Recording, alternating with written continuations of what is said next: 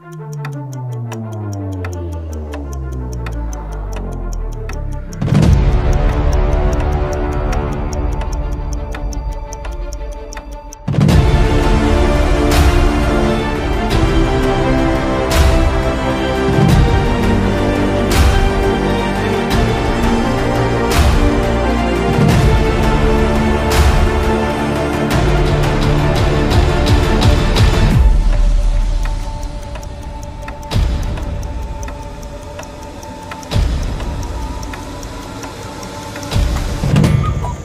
meu amigo, olá, minha amiga, como é que vocês estão? Sejam bem-vindos a mais um episódio onde estudamos obras póstumas do nosso querido Allan Kardec, professor Rivaio, estudos que ele não publicou é, antes da sua desencarnação e que, previamente combinado, a Sociedade Parisiense de Estudos Espíritas publicou e reuniu nesta obra.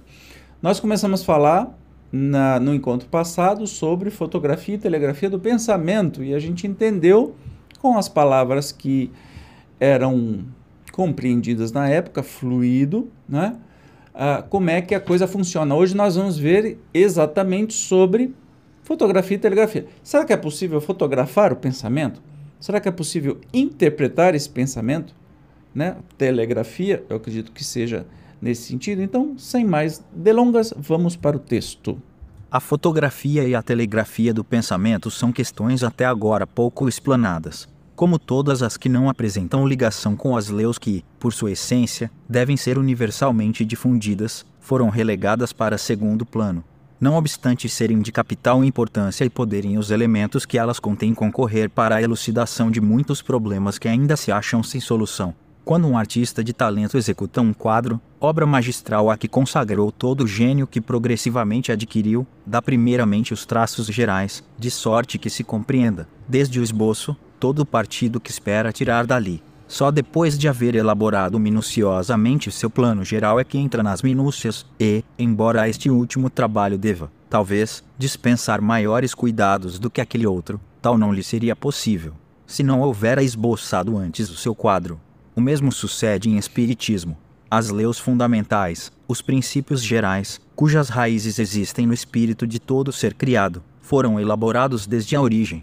Todas as outras questões, quaisquer que sejam, dependem das primeiras. Por isso é que, durante certo tempo, forçoso se torna pôr de lado o estudo dessas questões. Olha que interessante, Kardec já estava se preparando para aprofundar os assuntos do Espiritismo. Como ele diz, um artista que vai fazer um quadro, por exemplo, primeiro ele faz os rabiscos, né, um esboço, para depois pintar em cima disso. Então, ele está dizendo: olha, primeiro a gente teve que colocar as bases da doutrina espírita e agora, olha só, né, um tempão depois que ele fez todas as obras fundamentais, estava se debruçando a entender processos novos, causas novas. E se ele tivesse vivido mais tempo, teria saído muito mais coisa é, mais avançada né, sobre a compreensão dos processos é, que aconteciam no mundo naquela época. Com efeito, poder-se logicamente falar de fotografia e de telegrafia do pensamento, antes de estar demonstrada a existência da alma que manobra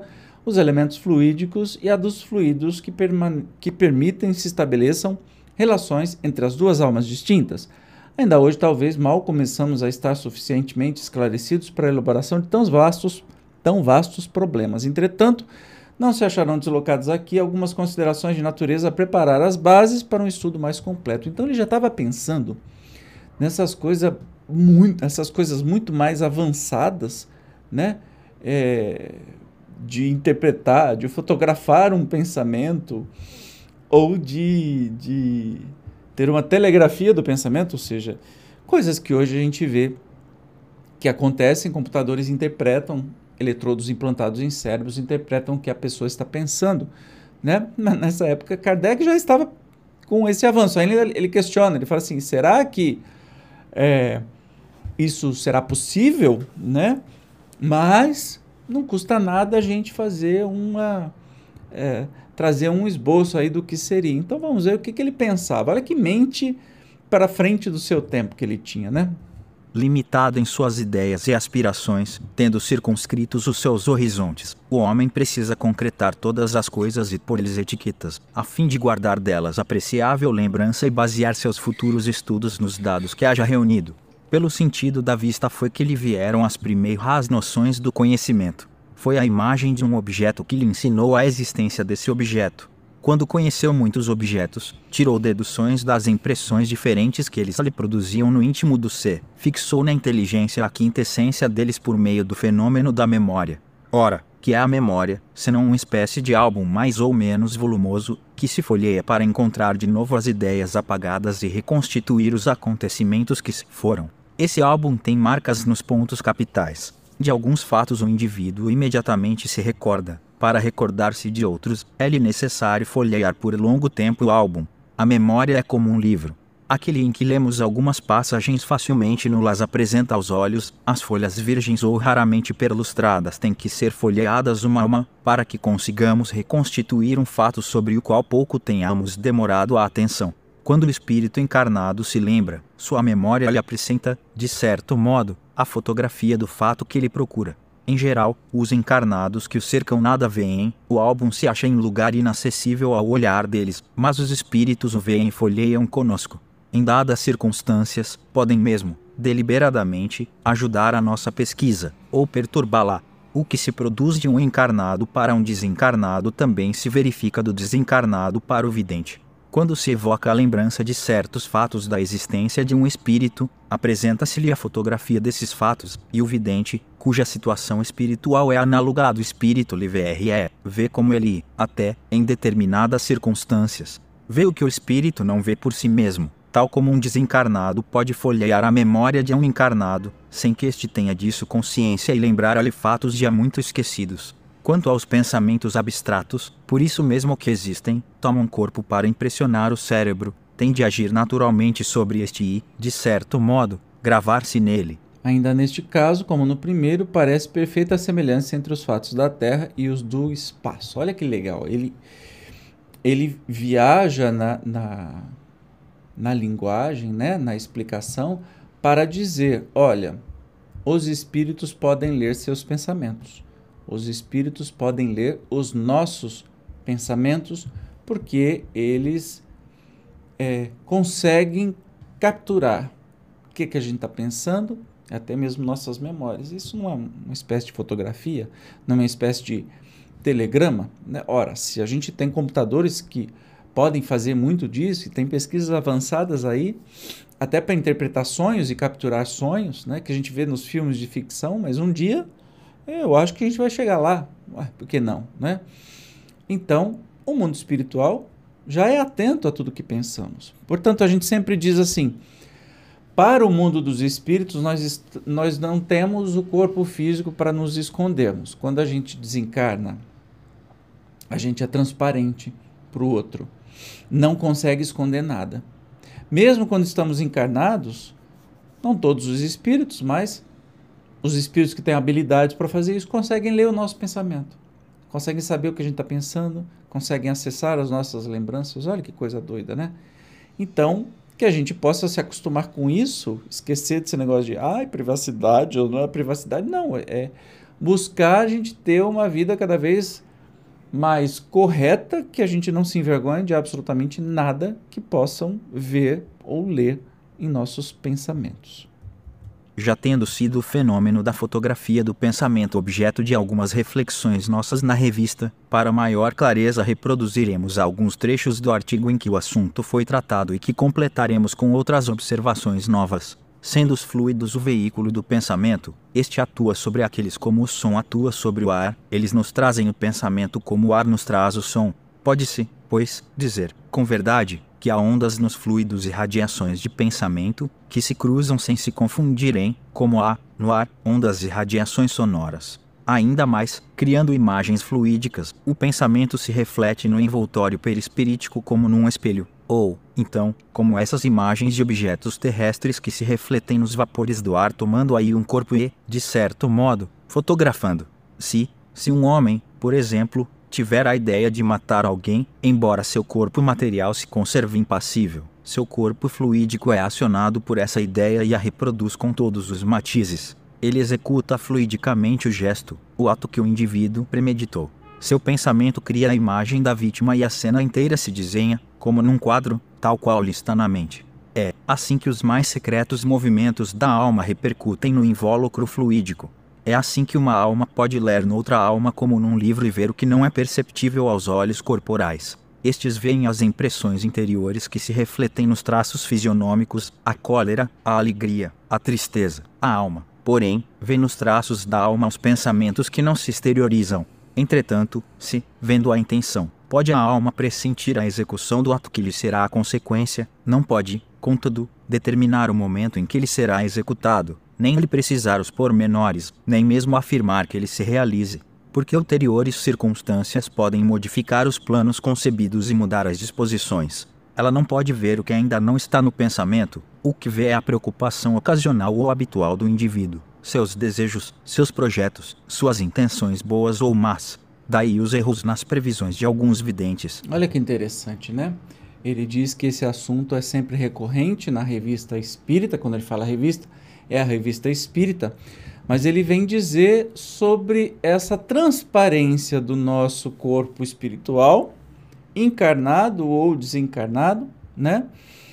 Onde os espíritos podem ler, inclusive videntes ou médiums podem ler estas informações. Não é exatamente, né? Quando ele fala aí do exemplo de alguém que pretende matar outra pessoa, que mesmo que seu corpo físico vai ficar planejando, maquinando aquela coisa, seu corpo físico está impassível. Ninguém vai olhar e falar, ah, você está planejando matar alguém. Não, não vai.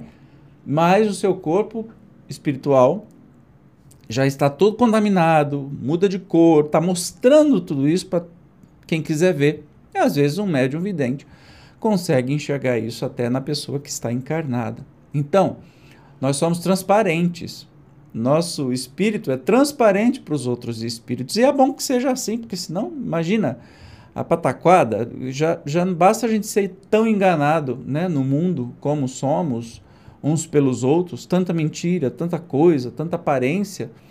No mundo espiritual, que bom que não é assim, né? Que bom que você é o que você é, pronto e acabou. Portanto, aproveite o tempo da encarnação para treinar ser o mais transparente possível, porque depois de desencarnado, minha amiga, meu amigo, você vai se mostrar exatamente como é.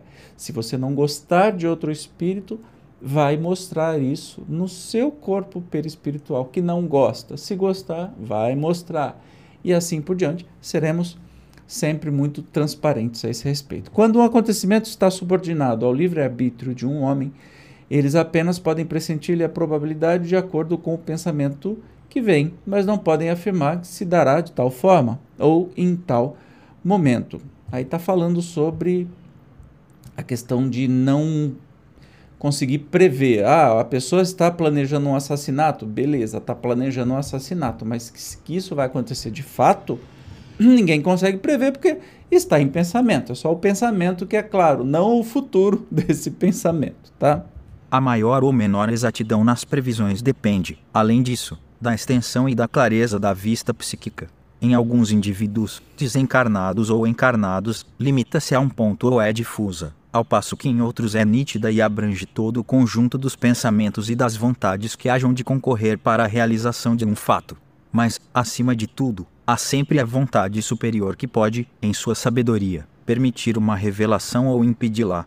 Neste último caso, um véu impenetrável é lançado sobre a mais perspicaz vista psíquica. Veja, em A Gênese, o capítulo XVI, Teoria da Presciência, a teoria das criações fluídicas e, por conseguinte, da fotografia do pensamento, é uma conquista do moderno espiritismo e pode, doravante, considerar-se como firmada em princípio, ressalvadas as aplicações de minúcias, que hão de resultar da observação, este fenômeno é incontestavelmente a origem das visões fantásticas e desempenha grande papel em certos sonhos. Quem na Terra sabe de que maneira se estabeleceram os primeiros meios de comunicação do pensamento?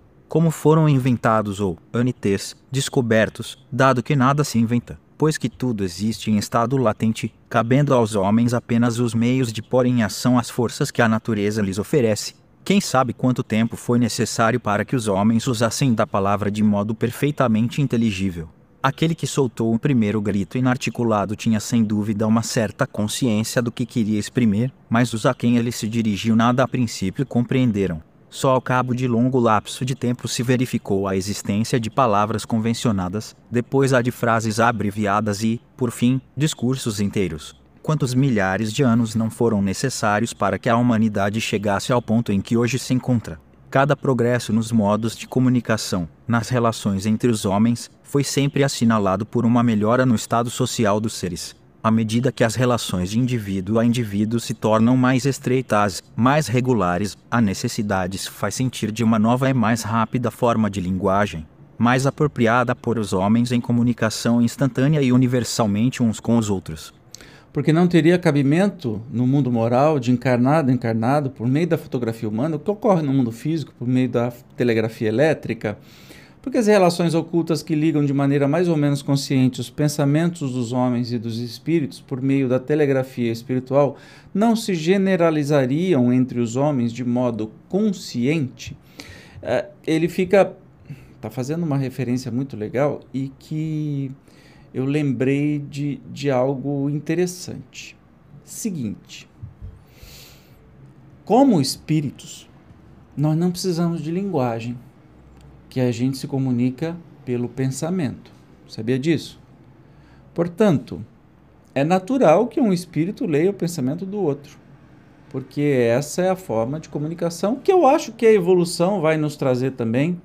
A raça humana, a gente tem muito mais linguagem não verbal do que a verbal, não é mesmo? A gente compreende muito mais a não verbal do que a verbal, e aí é, você imagina que para isso caminhar para comunicação de pensamento para pensamento é, é um salto, obviamente, demora muito tempo, mas não diferente de quando éramos seres que não nos comunicávamos nem com gritos, e que o Kardec está trazendo aí é um paralelo sobre isso. A telegrafia humana Aí está uma coisa de molde certamente a provocar o riso dos que se negam a admitir o que não caia sobre os sentidos materiais, mas que importam as zombarias dos presunçosos. As suas negações, por mais que eles as multipliquem, não obstarão a que as leis naturais sigam seu curso, nem a que se encontrem novas aplicações dessas leis, à medida que a inteligência humana se ache em estado de lhes experimentar os efeitos. O homem exerce ação direta sobre as coisas, assim como sobre as pessoas que o cercam. Frequentemente, uma pessoa de quem se faz pouco caso a exerce decisiva sobre outras de reputação muito superior. Isto decorre de que na Terra se vêem muito mais máscaras do que semblantes e de que aí o olhar tem a obscurecê-lo a vaidade, o interesse pessoal e todas as paixões mas A experiência demonstra que se pode atuar sobre o espírito dos homens, a revelia deles. Um pensamento superior, fortemente pensado, permita-se-nos a expressão, pode, pois, conforme a sua força e a sua eleva-se cedilha maiúsculo O, tocar de perto ou de longe homens que nenhuma ideia fazem da maneira por que lhes chega. Do mesmo modo que muitas vezes aquele que o emite não faz ideia do efeito produzido pela sua emissão. É esse um jogo constante das inteligências humanas e da ação recíproca de umas sobre as outras. Juntar-lhe a das inteligências dos desencarnados e imaginar, se o conseguirdes, poder incalculável dessa força composta de tantas forças reunidas. Se se pudesse suspeitar do imenso mecanismo que o pensamento aciona e dos efeitos que ele produz de um indivíduo a outro, de um grupo de seres a outro grupo e, afinal, da ação universal dos pensamentos das criaturas umas sobre as outras, o homem ficaria assombrado, sentir-se aniquilado diante dessa infinidade de pormenores, diante dessas inúmeras redes ligadas entre si por uma potente vontade e atuando harmonicamente para alcançar um único objetivo: progresso universal. Pela telegrafia do pensamento, ele apreciará em todo seu valor a lei da solidariedade, ponderando que não há um pensamento, seja criminoso, seja virtuoso, ou de outro gênero, que não tem ação real sobre o conjunto dos pensamentos humanos e sobre cada um deles. Se o egoísmo levava a desconhecer as consequências para outrem de um pensamento perverso pessoalmente seu, por esse mesmo egoísmo ele se verá induzido a ter bons pensamentos para elevar o nível moral da generalidade das criaturas, atentando nas consequências que sobre si mesmo produziriam um mau pensamento de outro. Que serão, senão, consequência da telegrafia do pensamento, esses choques misteriosos que nos advertem da alegria ou do sofrimento de um ente caro que se acha longe de nós. Não é um fenômeno do mesmo gênero que devemos os sentimentos de simpatia ou de repulsão que nos arrastam para certos espíritos e nos afastam de outros? Há certamente aí um campo imenso para o estudo e a observação, mas do qual ainda não podemos perceber, senão as massas. O estudo dos pormenores resultará de um conhecimento mais completo das leis que regem a ação dos fluidos uns sobre os outros. Aí o fluido de novo falando, mas quando ele fala sobre telegrafia do pensamento, ele está dizendo justamente dessa coisa que acontece, essa intercomunicabilidade entre nós, né? E ele citou uma coisa muito curiosa aí, que quando acontece alguma coisa grave ou não, ou muito feliz, ou de uma forte emoção, com alguém que a gente ama, seja parente ou não, e que muitas pessoas são avisadas ou sentem aquilo, uma mãe presente né, do filho e tudo mais. O que é, que é isso senão essa ligação né, de ondas dos pensamentos é, do nosso perispírito que se expande, que está junto da, da outra pessoa, enfim, tem muitas definições aí. Então, não é tão ruim, é quando fala telegrafia a gente não usa mais telégrafo, mas lembrando que o próprio jeito da gente gravar a informação, você está vendo esse vídeo aqui, na verdade é uma sequência de zeros e uns, que, que era o telégrafo. Sinal e, e falta de sinal, né? Zero e um, que a gente continua, comunicação do telégrafo era uma comunicação binária e a gente continua exatamente assim, só que infinitamente mais avançado em velocidade, mas a base é sempre a mesma. Portanto, Kardec estava falando disso que a gente sente no dia a dia e nos dá um grande alerta muito interessante para que a gente preste atenção nessa última parte, né? Que ele diz assim: olha, quando todo mundo tiver a certeza de que tudo que você está pensando, todo mundo vai ficar sabendo, automaticamente a gente se obriga a pensar coisas boas ou desejar coisas boas para não ficar feio né? Para não ficar feio, para os outros falarem, nossa, que pessoa horrorosa essa, a gente naturalmente se inclina a ter melhores pensamentos, a aquela história, né? A gente não fazer publicamente aquilo que a gente faria escondido, tentar quando estamos na nossa privacidade sermos exatamente a mesma pessoa quando estivermos em público. Porque é um treinamento para quando a gente desencarnar, vai ser assim. Não tem corpo físico para esconder. Portanto, ou a gente é o que é, ou a coisa vai ficar difícil, vai ficar no mínimo vexatória. Beleza? Bom, encerramos o assunto de hoje. Na próxima, nós vamos começar a ver um assunto muito interessante sobre estudo sobre a natureza do Cristo. Olha que legal! Muita coisa boa especificamente fontes das provas sobre a natureza de Jesus, do Cristo. Eu, como sempre, te espero. Muito obrigado pela sua presença e até o nosso próximo encontro.